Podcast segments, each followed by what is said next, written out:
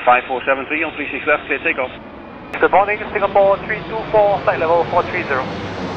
471 distance level 260 2000, 500 feet per minute or more. 32 Lima Charlie, how do you read? We are route 25.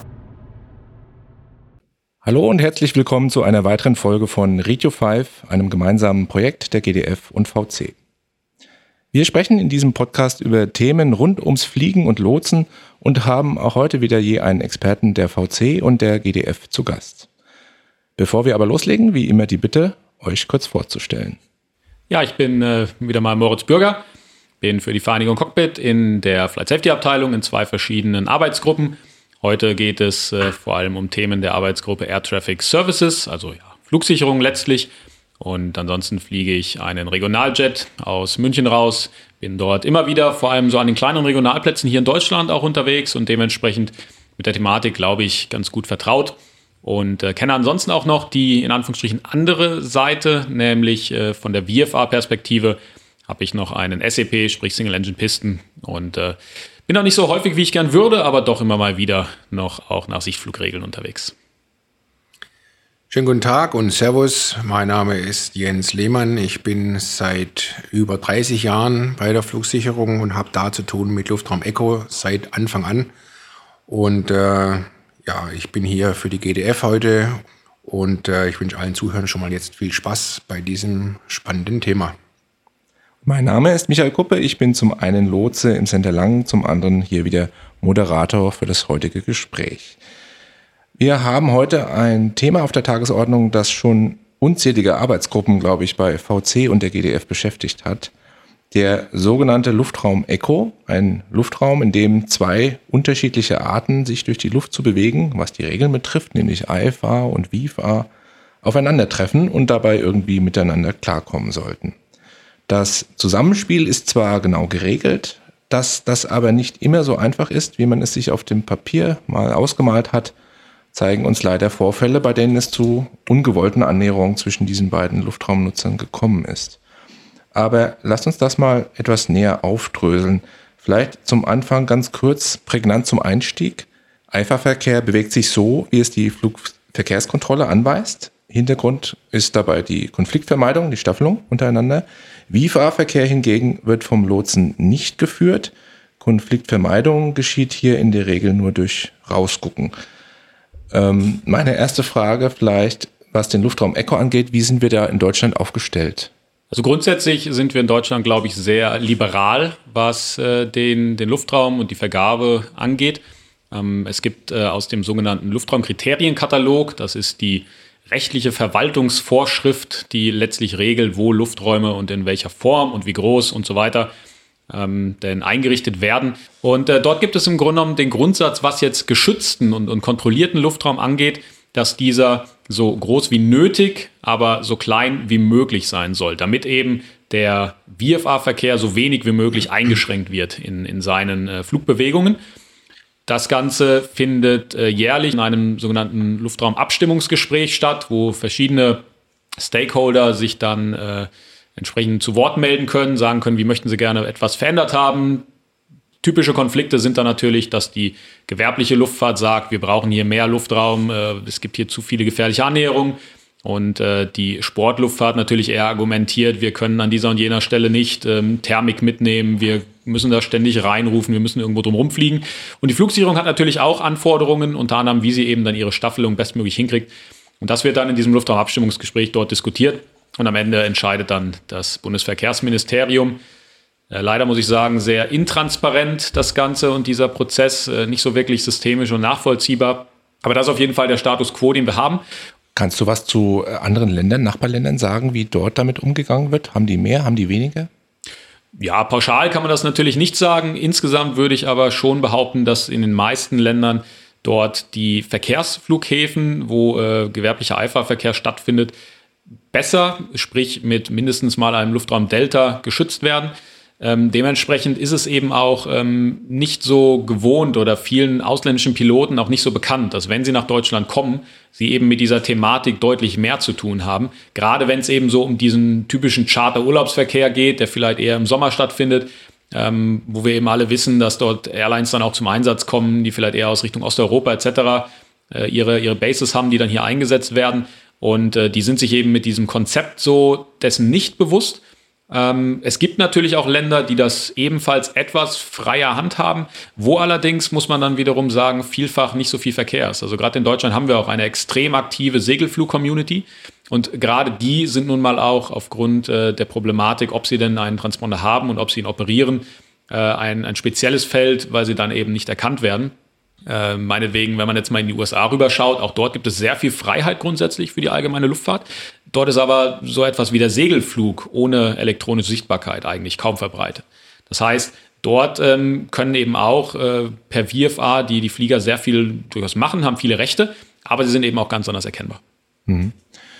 Jens, eine Frage an dich. Die genauen Grenzen vom Luftraum Echo, kannst du dir die auf deinem Radar anzeigen lassen? Siehst du das? Bevor ich die Frage beantworte, würde ich ganz gerne noch kurz eingehen auf das, was äh, Moritz gerade erwähnt hat, weil es ist nämlich genau so, dass bei uns der Luftraum ist grundsätzlich demokratisch organisiert. Und die Wichtigkeit, wie das bei uns eben gestaltet ist, die spiegelt sich auch wieder in der, in der Rangfolge der Verkehrsgesetze. Und zwar ist es so im Luft-VG. Luftverkehrsgesetz im allerersten Abschnitt, also ganz oben, steht, die Benutzung des Luftraums durch Luftfahrzeuge ist frei. Und das ist schon mal eine Aussage. Und Einschränkungen im Luftraum werden von Staaten prinzipiell immer nur dann getroffen, wenn sie dafür eine Notwendigkeit sehen und wenn es Sicherheitsbedenken geben sollte. Und dann teilen wir uns eben alle miteinander dieses eine Kontinuum Luftraum, in dem alle fliegen wollen, in den alle rein wollen und auch dürfen. Und deswegen müssen alle aufeinander Rücksicht nehmen, dass es eben sicher, geordnet und flüssig klappt. Das heißt, du möchtest hier keine Wertung vornehmen, IFA vor VFA, sondern höchstens in dem Fall, dass man sagt, okay, ich habe jetzt an einem bestimmten Airport einen hohen IFA-Anteil, dann macht es natürlich Sinn, dem IFA-Verkehr entsprechend einen kontrollierten oder einen geschützten Luftraum zuzugestehen. Aber es ist nicht so, dass man sagt, Alpha hat Vorrang vor WIFA. Das ist, widerstrebt ja dem, was in dem Gesetz eigentlich steht. Wir sind als Fluglotsinnen und Fluglotsen immer für alle da grundsätzlich. Wir sollen Sicherheit gewährleisten für alle. Das heißt, ich kann nicht einfach einen VFA-Flieger umfliegen, nur weil ein IFA Vorrang hat. Das geht natürlich nicht. Das heißt, wir schützen grundsätzlich mal alle. Und um deine Frage von vorher noch zu beantworten, unser Luftraum ist so auf dem Radar schon dargestellt, dass wir alles, was nicht dargestellt ist, ist Echo oder Golf. Das heißt, ich kann mir TMZs einblenden, ich kann mir Charlie und Delta einblenden, ich kann mir Kontrollzonen einblenden, Runways und so weiter. Alles andere ist Echo oder Golf. Und damit sehen wir natürlich schon sehr genau, wo ein Flieger eben ist. Wir alle wissen, dass über 100 ist Airspace Charlie, das ist auch leicht. Das ist nicht extra eingeblendet. Aber grundsätzlich wissen wir ganz genau auf dem Radarschirm, wo jemand in Delta oder Charlie oder Kontrollzone einfliegt und wo eben nicht. Das ist schon mal ein interessanter Unterschied, denn äh, ich würde mir das zwar auch wünschen, dass ich all diese Lufträume sehen könnte. Allerdings ähm, ist die, der Ist-Zustand leider nicht so. Äh, ganz wenige Flugzeuge können sowas überhaupt nur auf den eigenen Displays, also zum Beispiel einem Navigation Display, anzeigen, Lufträume. Und äh, was wir auf unseren Karten so haben, da hängt es leider auch stark von der äh, von der, vom, vom Anbieter, den die Airline normalerweise wählt. Äh, Luftfahrkarten werden ja standardmäßig über eine AIP erstmal veröffentlicht. Das ist aber eher eine Art Rohmaterial, was dann normalerweise eben von Anbietern, große sind da zum Beispiel Jeppesen oder Lido oder Navblue, ähm, die werden dann entsprechend verarbeitet und nach einem einheitlichen Standard, sodass es auch bei verschiedenen Ländern eben dann für die Piloten immer gleich aussieht, werden die verarbeitet. Und da sind zum Beispiel TMZ bei den allerwenigsten äh, dass sie dargestellt werden. Ähm, darüber hinaus gibt es noch Unterschiede, auf welchen Kartentypen denn zum Beispiel Lufträume angezeigt werden. Es gibt zum Beispiel große Hersteller, die machen das nur auf den SID und auf den Star-Charts. Auf der ILS-Karte zum Beispiel oder generell meine Anflugkarte sind aber wiederum keine da. Wenn ich jetzt aber meine Transition zum Beispiel abfliege, die gehört normalerweise oder wird meist auf der ähm, Anflugkarte mit dargestellt, dann kann das ja durchaus doch relevant sein. Bin ich denn jetzt mit meiner Transition innerhalb oder außerhalb eines gewissen Luftraums? Wird mir aber leider nicht angezeigt. Und äh, dort haben wir eben noch echt ein großes Problem aus Cockpit-Sicht, dass wir uns eben häufig gar nicht über, darüber bewusst sind, in welchem Luftraum sind wir denn jetzt gerade. Und es ja aktuell auch äh, keine Phrasiologie zum Beispiel gibt, dass wir darüber informiert werden würden. Wäre meine nächste Frage. Wäre das aus Lotsensicht vielleicht interessant, den unkundigen Piloten, dann weiß man nicht, wer es gemeint, darauf hinzuweisen, you are entering Airspace Echo, aber das kann man auch nicht mit jedem machen. Da stellt sich die Frage, wie ich denn wissen soll, dass der, der da gerade viel unkundig ist. Ja, genau. Ich möchte auch keinem sagen, übrigens, da du offensichtlich keine Ahnung hast, sage ich es dir mal zur Vorsicht und dem anderen sage ich es nicht. Das maße ich mir nicht an. Also ist schwer Daher zu lösen. ist es eher grundsätzlich zu Aus- lösen oder nicht. Ja, ist schwer aus, aus Flugsicherungssicht zu- das zu lösen. Ich glaube, da ist dein Ansatz der bessere, dass du sagst, du musst halt die Informationen irgendwie in die Cockpits bekommen. Absolut. Da hängen ja nämlich auch entsprechend weitere Verpflichtungen mit dran. Also im Luftraum Echo zum Beispiel, da bin ich ja nun mal in meiner Geschwindigkeit, die ich fliegen darf, eingeschränkt. Da gilt ja maximal 250, genauso wie übrigens auch im Delta. Und ähm, das macht ja dann doch auch einen ziemlichen Unterschied, ob ich jetzt eben dann in einem Charlie, wenn mir der Lotse vielleicht sogar noch Free Speed dazu sagt, aber auch sonst eben äh, etwas schneller fliegen dürfte, im Echo definitiv beschränkt bin.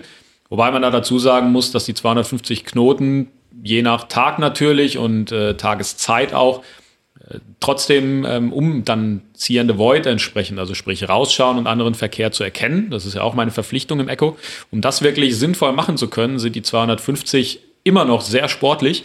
Wenn man sich dann einfach mal anschaut, was das für Annäherungsgeschwindigkeiten sind, wie schnell man dort eben Distanz überbrückt und gleichzeitig, wie schwer eben anderer Verkehr zu erkennen ist. Insbesondere mit einer sehr aerodynamischen Silhouette, möchte ich mal sagen. Also gerade zum Beispiel Segelflugzeuge, die ja nun mal darauf getrimmt sind, dass sie möglichst flach sind, äh, möglichst wenig Luftwiderstand bieten. Wenn die nicht gerade in einem äh, Kurvenflug sind, dann erkennt man die wirklich ganz spät erst. Dazu sind die jetzt ja auch meist nicht gerade in den knalligsten Farben lackiert. Äh, Weiß ist da wohl eher das Typische. Und äh, auch sowas natürlich vor einem Horizont zu erkennen oder auch vor einer Wolke, das ist wirklich extrem schwierig. Das heißt, äh, man weiß da aus, aus Erfahrungen, auch aus Studien, der Zeitpunkt, ab dem man wirklich realistisch so ein Segelflugzeug erkennen kann, insbesondere wenn es eine stehende Peilung sein sollte, äh, bis dann eben zu der Möglichkeit, dass man es realisiert und ausweichen kann, bewegt sich meist in einem äh, Bereich von unter 20 Sekunden. Und dementsprechend eben, je langsamer man dort fliegt, äh, kann man auf jeden Fall die Wahrscheinlichkeit, einen anderen Verkehr zu erkennen und diesem dann auch noch ausweichen zu können, in jedem Fall deutlich erhöhen.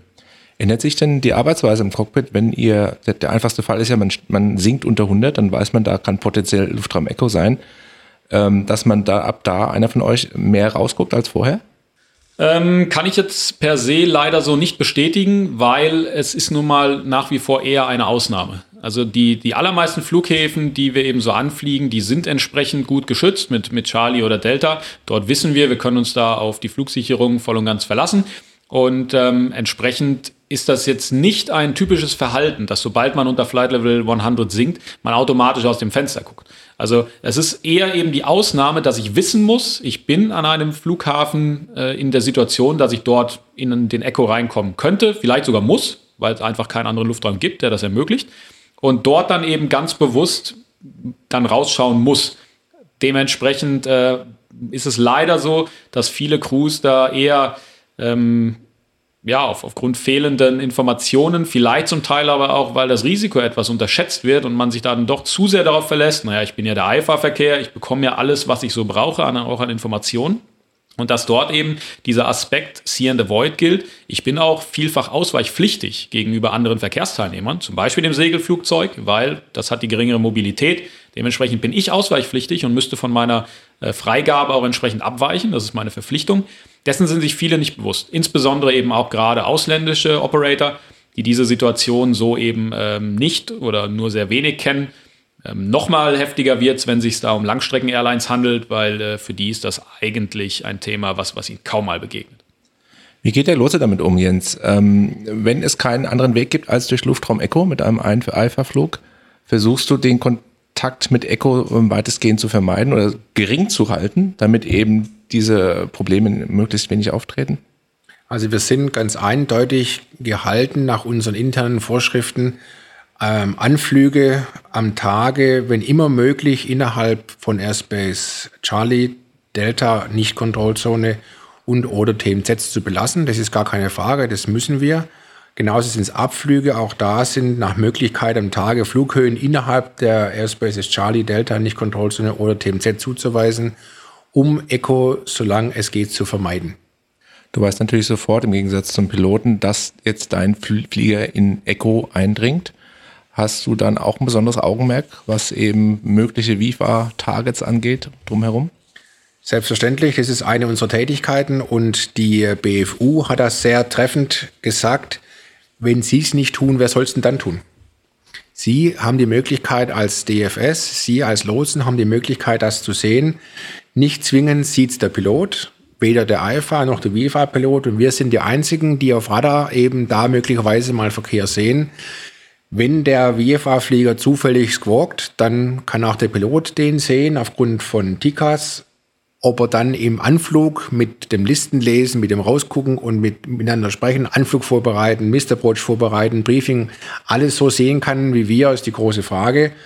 Also wir sind schon gehalten, eindeutig darauf aufzupassen und wenn wir jemanden sehen, der möglicherweise nahe kommt, natürlich sollen wir dann, wenn immer möglich, und so heißt die Formulierung, wann immer möglich, sollen wir das tun. Noch ist es nicht so, dass wir das müssen. Die BFU hätte gern, dass das steht müssen, entsprechend Infos geben. Das können wir aber nicht zwingend gewährleisten und es gibt da den Kompromiss, DFS hätte ich auch getragen, dass es heißt, wenn immer möglich ist, Traffic Information zu geben. Und das tun wir natürlich auch aus Sicherheitsgründen. Keiner möchte irgendjemanden gefährden. Das ist äh, in unserem Blut. Wir sind da für Sicherheit und nicht für irgendwie zum Spaß. Das heißt, wir bemühen uns schon, aber es geht halt nicht immer. Wie geht man cockpitseitig dann mit einer Traffic-Info um? wenn du jetzt gesagt bekommst, hier ist Traffic, schauen dann beide raus, schaut einer raus oder wie, wie wird das, wie geht der Ablauf dann im Cockpit weiter? Es gibt da erstmal keine festen Vorschriften, wer jetzt rauszuschauen hat oder dass beide rauszuschauen haben. Grundsätzlich macht es natürlich Sinn, wenn derjenige, der gerade der fliegende Pilot oder die Pilotin ist, sich weiterhin eher um den Flieger kümmert, vielleicht eben über die Displays etc. Und äh, der andere, der Pilot Monitoring, dass der eben vor allem rausschaut und äh, versucht, den, den Verkehr zu entdecken. Und das wiederum ist dann eben von den schon genannten Faktoren einfach. Geschwindigkeit, in welche Richtung schaue ich, ähm, wie ist der Hintergrund. Eventuell eben auch, schaue ich in die Sonne rein. Das macht es dann vermutlich auch nochmal wieder schwieriger. Äh, das, das beeinflusst das dann natürlich alles. Und man darf natürlich auch nicht vergessen, wir sind unter Flight 100 dann ja auch durchaus noch mit der einen oder anderen Tätigkeit dann beschäftigt. Insofern, es geht auch eigentlich kaum wirklich die ganze Zeit ununterbrochen dann rauszuschauen. Insbesondere nicht, dass beide das jetzt machen können. Dass einer wirklich sagt, okay, ich schaue hier den linken Bereich des Cockpits und der andere den rechten. Würdest du dir dann zu gegebener Zeit auch Updates wünschen vom Lotsen, dass er dir den nochmal zeigt? Oder findest du es eher lästig, dann immer wieder den gleichen Traffic gezeigt zu kriegen? Solange du ihn noch nicht siehst, natürlich. Nee, das Entscheidende für mich wäre an der Stelle natürlich, ob äh, sich die Situation eben positiv entwickelt, dann ist es in Ordnung. Wenn ich die Verkehrsinformation bekommen habe, ich weiß, der fliegt sicher unter mir durch, der tut jetzt auch nichts anderes oder an mir vorbei, dann ist das in Ordnung, auch wenn ich ihn dann vielleicht nicht erkenne. Aber wenn sich natürlich die Situation zuspitzt, eben dieses Thema stehende Peilung, aber man sieht ihn einfach nicht, ähm, dann klar, wünsche ich mir natürlich Updates. Also ich denke, das wird bei uns auch sehr gut gemacht. Ich darf da sicherlich für alle Kolleginnen und Kollegen sprechen, dass wir genau darauf ausgebildet sind, auch ja. das zu tun. Das heißt, wenn ich da sehe, dass einer VFA kommt und dann Transponder anhat, bei Primär ist es ein bisschen schwieriger, das ist zugegebenermaßen ein echtes Problem. Wenn aber einer Transponder anhat und der in einer gewissen Höhe fliegt, dass dann zunächst mal der Lotse, der da sitzt, erstmal so eine Art Minimalstaffelung, 500 Fuß einhält, bis der Flieger dann gesehen wird, das halte ich für total normal. Das machen, glaube ich, auch praktisch alle Kolleginnen und Kollegen draußen an Bord. Es sieht auf dem Radar nochmal dramatischer aus, als ihr es draußen erlebt. Also die Nähe ist unglaublich, weil man ja auch eine, eine, eine relativ große Range in der Regel hat, selbst als Approach-Unit, sage ich mal. Und dann ist die Nähe von zwei Zielen sehr bedrohlich. Mhm. Wenn man sich das draußen live anguckt, denkt man, ach ja, ist ja genug Platz dazwischen. Das stimmt. Also in meinem Sektor zum Beispiel, in dem ich arbeite, da arbeiten wir normalerweise mit einer Scale von etwa 130, also 130 Meilen.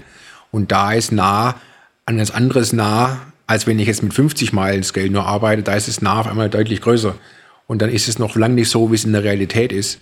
Du hast ja gerade schon das Thema Primärradar auch angesprochen. Und wir haben ja nun mal auch das Problem, es sind nicht alle in der Verpflichtung, ein Transpondersignal auszusenden.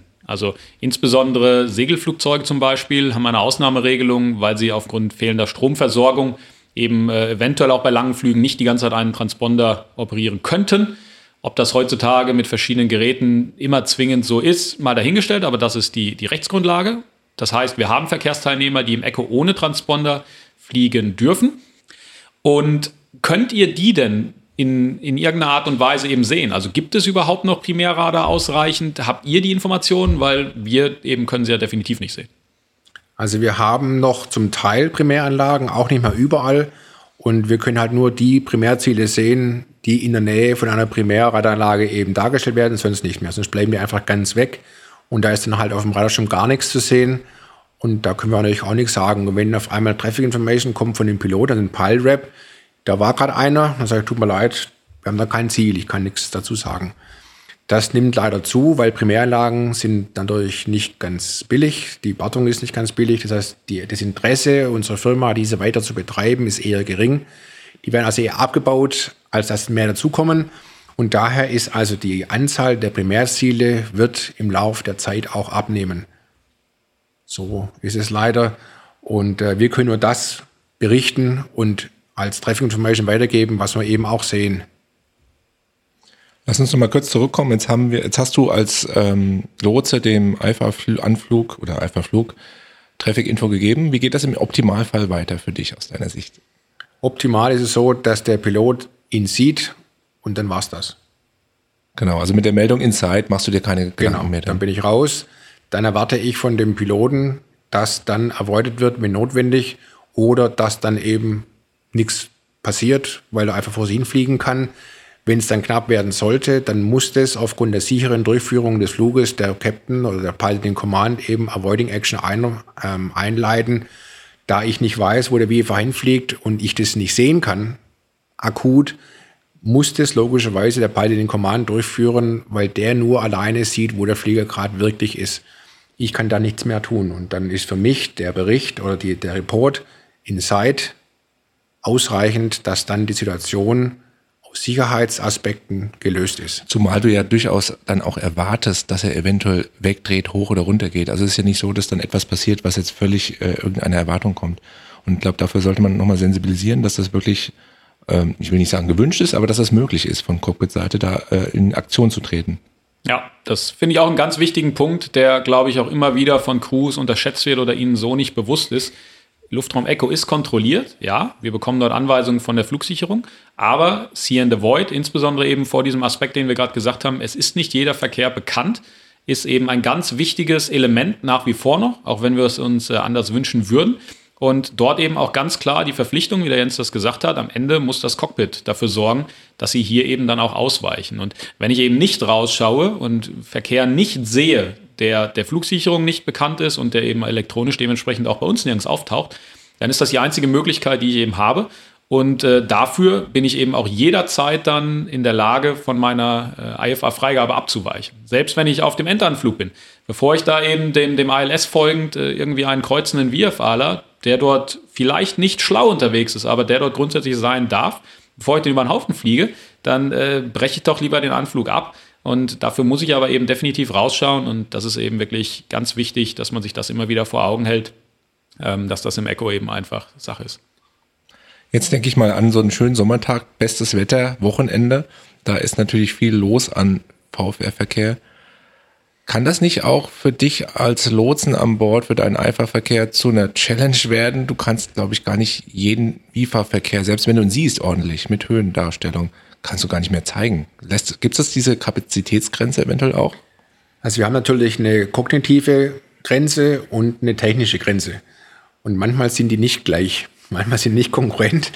Ähm, es ist so, dass in schönen Sommertagen oder in schönen Herbsttagen auch noch oder in Ostern, Pfingsten, sind solche Highlights, dass da sehr viele äh, Privatpiloten eben unterwegs sind. Und wir haben dann die Möglichkeit, sogenannte Filter einzuschalten. Das heißt, gewisse Transponderschaltungen, 1000 oder andere, die so geschaltet werden für VFA, die können wir rausfiltern. Das heißt, dann kriegen die eine andere Farbe.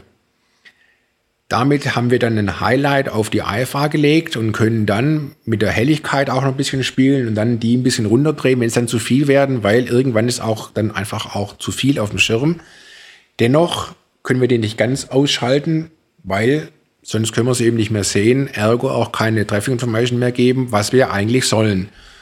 Und es ist immer letztlich ein Balanceakt an, an sehr beschäftigten, schönen Tagen, die IFA-Flieger so zu führen, dass sie eben kein Umfliegen, wie vorher erwähnt, möglichst lang in Charlie oder in Delta oder in der TMZ zu halten, gleichzeitig die alle zu beobachten, oben zu kontrollieren, Überflüge zu kontrollieren, gleichzeitig unten Anflüge zu überwachen und auf VFA zu achten wo natürlich jeder, der unten anfliegen möchte, wie Moritz gerade sagt, auf dem ILS irgendwo ein noch kommt, den muss ich genauso sehen, wie oben Traffic Information zu geben in 85 oder in 90 oder zu staffeln in Flugfläche 13.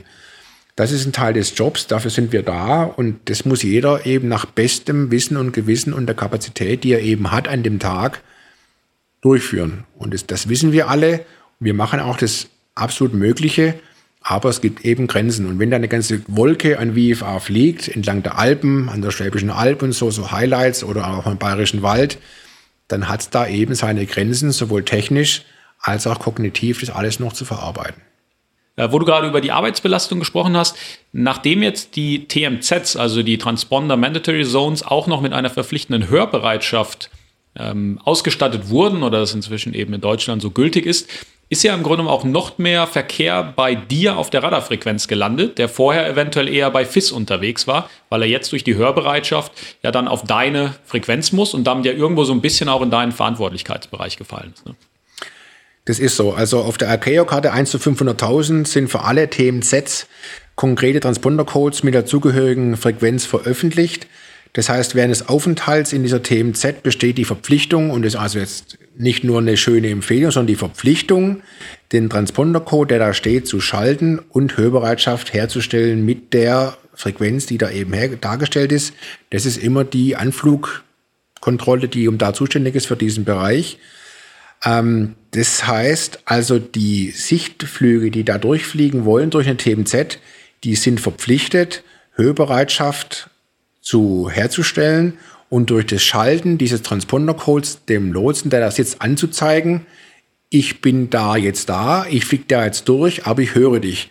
Und wir sind dann dafür da, dass wenn einer anfliegt oder abfliegt, dass wir den ansprechen können und sagen, pass auf, ich sehe dich ja da, da kommt gleich einer, achte da drauf.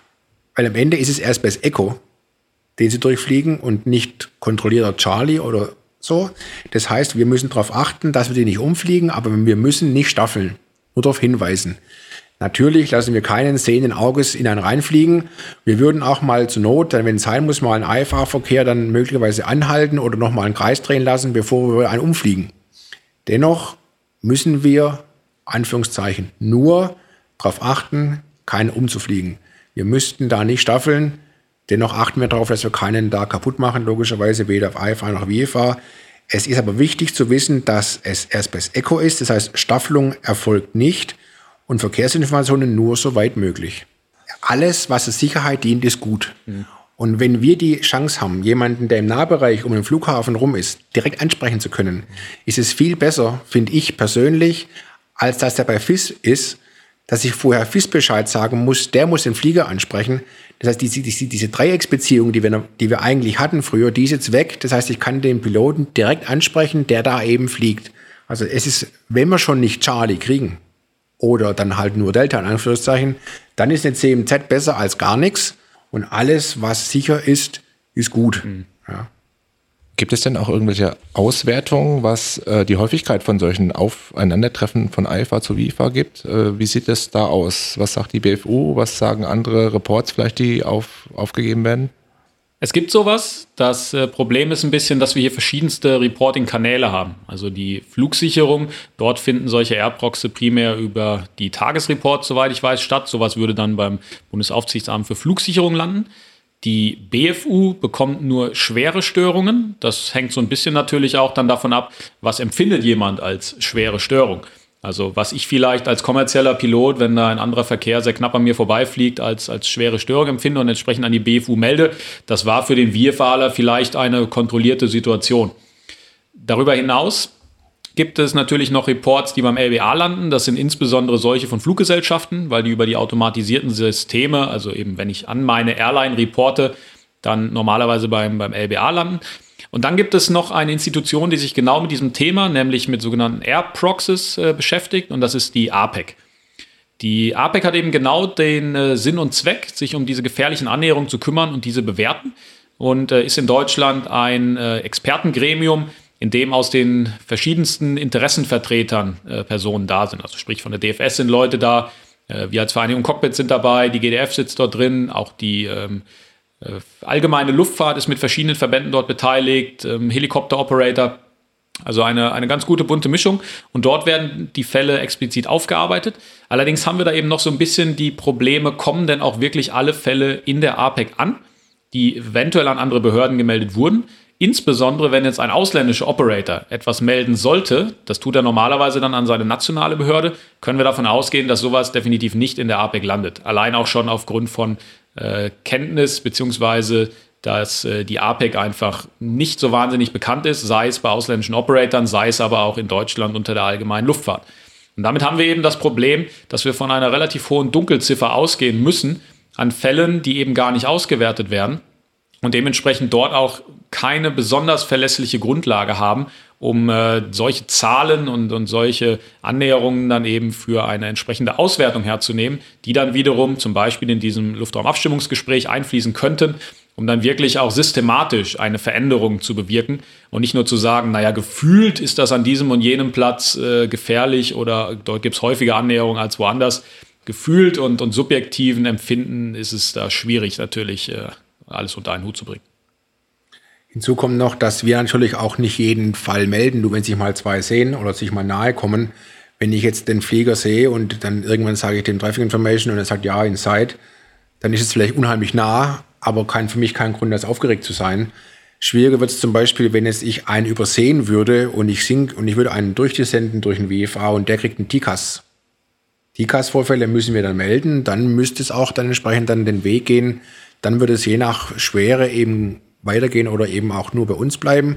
Aber tatsächlich ist es so, wir würden nicht jeden Fall, nur wenn sich mal zwei nahe kommen oder mal ich einen Kreis drehen muss, nochmal für irgendein IFA, das dann weitermelden. Das ist ein Teil des Jobs, das ist ein Teil von Airspace Echo. Das ist einfach so, muss man fairerweise sagen. Und dadurch gehen natürlich viele Fälle einfach verloren, obwohl die möglicherweise meldenswert vielleicht wären für die allgemeine Sicherheit. Grundsätzlich glaube ich, ist da ja eben auch immer ganz wichtig, was hatten denn die Beteiligten überhaupt auch für Chancen, sich zu sehen, welche Barrieren waren eben noch aktiv. Und äh, da sind natürlich insbesondere die Fälle eben auch immer sehr prägnant, wo eben einfach einer, dadurch, dass er nicht sehbar war, durch ein TICAS nicht äh, hätte darauf reagieren können. Die Flugsicherung hat ihn nicht oder hin und wieder vielleicht mal im Primärradar gesehen, was einem dann eben auch nicht ausreichend hilft. Ähm, das sind halt wirklich die, die kritischen Fälle, die, die äh, wichtig sind. Auch eben nicht nur im Konflikt IFA zu VFA, sondern auch um eben zu sehen, was ist denn mit dem VFA-VFA äh, Sea-Avoid-Konflikt. Äh, ähm, wie, wie gut funktioniert das denn heutzutage noch? Weil auch die kleinen, in Anführungsstrichen kleinen Maschinen, die Sportmaschinen, die werden immer schneller, die werden immer leistungsfähiger. Ähm, es werden auch nicht unbedingt weniger. Und was natürlich jetzt auch noch dazu kommt, ist die Thematik Drohnen. Da haben wir natürlich jetzt auch einen neuen Player, der ähm, wo abzuwarten ist, ob sich da wirklich alle Betreiber auch an die Regeln halten, die so für sie gelten, wie maximale Flughöhen, wo sie fliegen dürfen, ob sie sich dessen bewusst sind, weil auch die kommen uns gegebenenfalls im Luftraum in die Quere. Und das zum Beispiel hat man in der APEC eben auch gesehen, dass dort immer mehr Fälle mit Drohnen eben reportet werden, die dann, meistens geht es um Annäherung an Helikopter, manchmal aber eben auch doch noch Verkehrsflugzeuge oder mal, dass auch äh, die, die allgemeine Luftfahrt ähm, mit denen in Konflikt kommt und ähm, gerade bei einer Drohne ist natürlich extrem schwierig, sowas aufzuarbeiten, weil die hat kein erkennbares Kennzeichen. Die sehen gerade die Kleinen sich alle relativ ähnlich. Das ist dann super schwierig, äh, dort dann dahinter zu kommen. Aber definitiv dieses Problem oder diese Häufung, die ist eben zu erkennen, weil es immer mehr gemeldet wird. Ja, ein spannendes Thema. Ich merke schon, wir könnten hier noch viel länger sitzen und lange über, äh, zu dem Aspekt äh, diskutieren. Ja. Ich denke auch, ähm, das ganze Thema wird uns die nächsten Jahre auch weiter beschäftigen. Trotzdem ziehe mir hier einen Schlussstrich. Ich hoffe, wir haben einen interessanten Überblick über die ganze Thematik äh, geboten. Und ich sage vielen Dank euch beiden und auch unseren Zuhörern wieder zum Schluss, wie immer, die Bitte, falls ihr Fragen, Anmerkungen oder Anregungen und Vorschläge habt über diese oder auch andere Folgen, dann lasst uns das bitte wissen. Ihr findet alle Infos unter radio5.de. Dort sind auch alle früheren Folgen noch zum Nachhören abrufbar. Dann sage ich noch Tschüss und bis zum nächsten Mal. Vielen Dank. Schaut raus. Tschüss. Servus.